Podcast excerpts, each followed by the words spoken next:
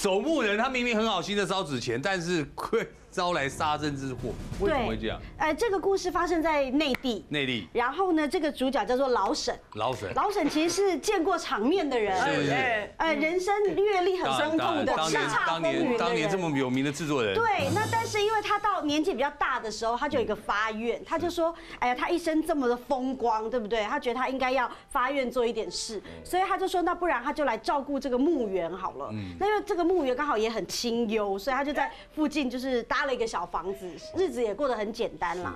那一天他也是哎，忙完大家的祭拜，要回到他自己的小屋子的时候，发现奇怪，他小屋子的旁边怎么有一座好像新坟？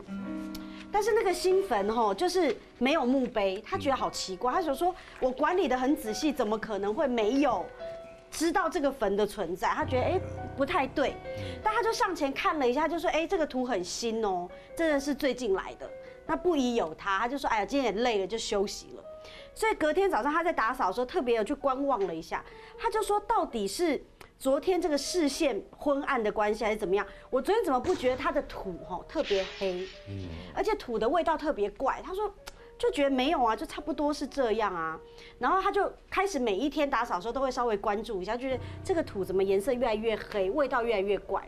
后来呢？有一天，他就突然想到说啊，因为逢年过节大家都拜过了，都有烧纸钱，这个坟也不知道是谁的，好像也没有人照顾，他就觉得那不然烧一点给他好了，都在我的管辖范围，所以他就烧了一点给他。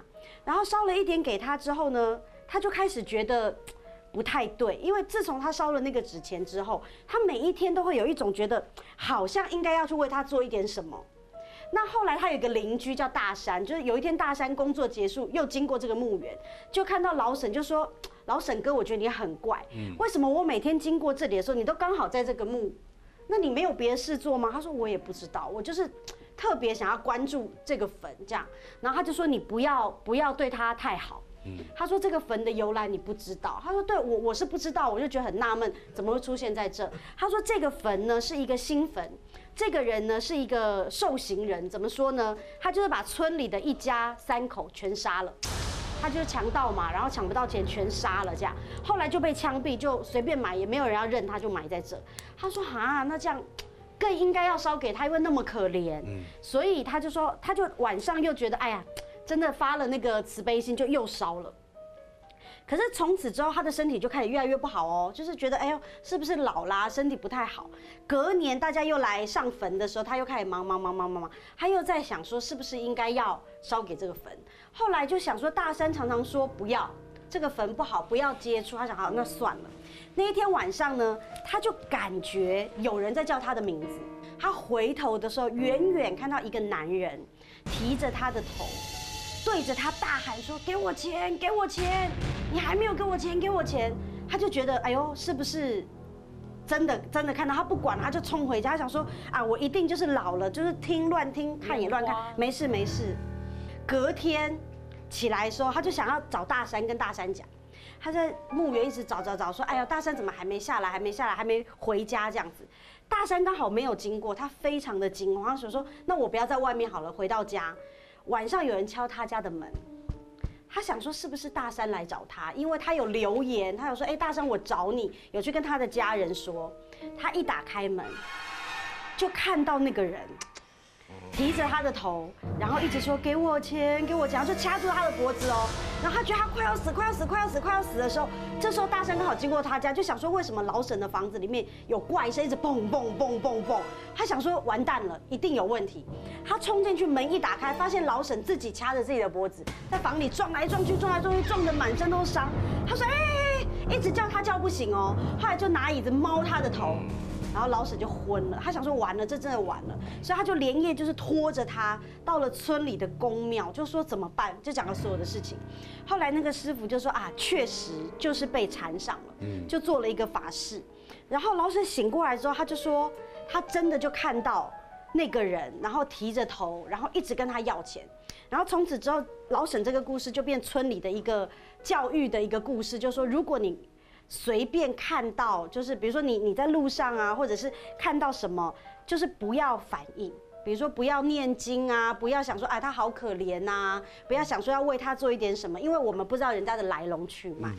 我跟你说，今天那个故事啊，这个男主角也很恐怖，哦，他叫 班班。班班，对，这故事班杰叫班杰，班班班班是大学生。这个呢，他在这个时候也交了一个女朋友，他们就是那种呃两个年纪相仿的大学生这样子。那可是他们是他们是住在呃比较 不同不同的地区这样子，所以他们呢就是只有假日的时候会见面。是。呃，因为他们相隔大概也一两个月没有见面，所以这个班班呢就想说，哎，我今天假日都没事，不然我就下午坐车去找我的女朋友好了。其实说远也没有到很远，坐车大概也就是那三十分钟的距离而已。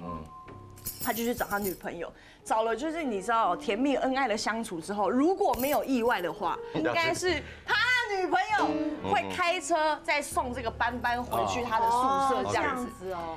可是说好巧不巧，他们就在那天晚上就吵架了。哎呦，那吵架怎么办？谁也不想要各退一步啊。所以班班就想说，好，我就是大男人，我不会跟你低头，不会为了要你载我回家，所以我就跟你道歉，我就走。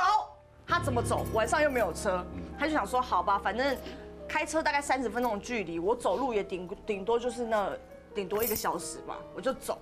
其实呢，这一条路你一直直直走就可以走到班班的学校。嗯。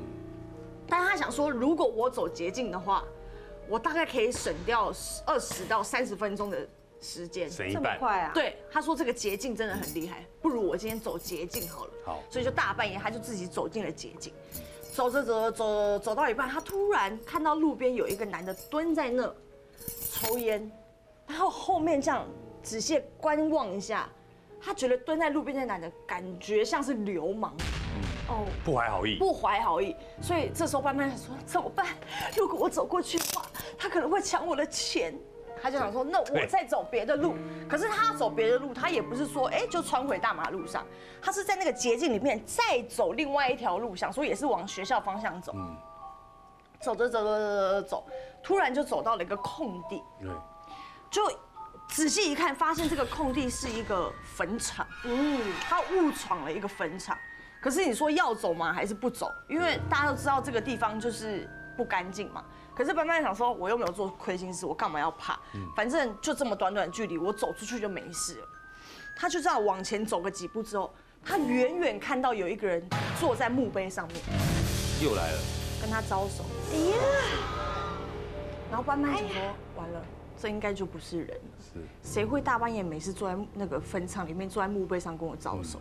然后此时此刻，班班觉得他身体非常的不舒服，因为他明明就是刚刚也不觉得寒冷，可是现在一一阵背脊发凉，然后他觉得他的脚突然不知道为什么冻得没有办法走路，他没有办法再往前进，他只好硬拖着往前走，就离那个跟他招手的人越来越近，越来越近。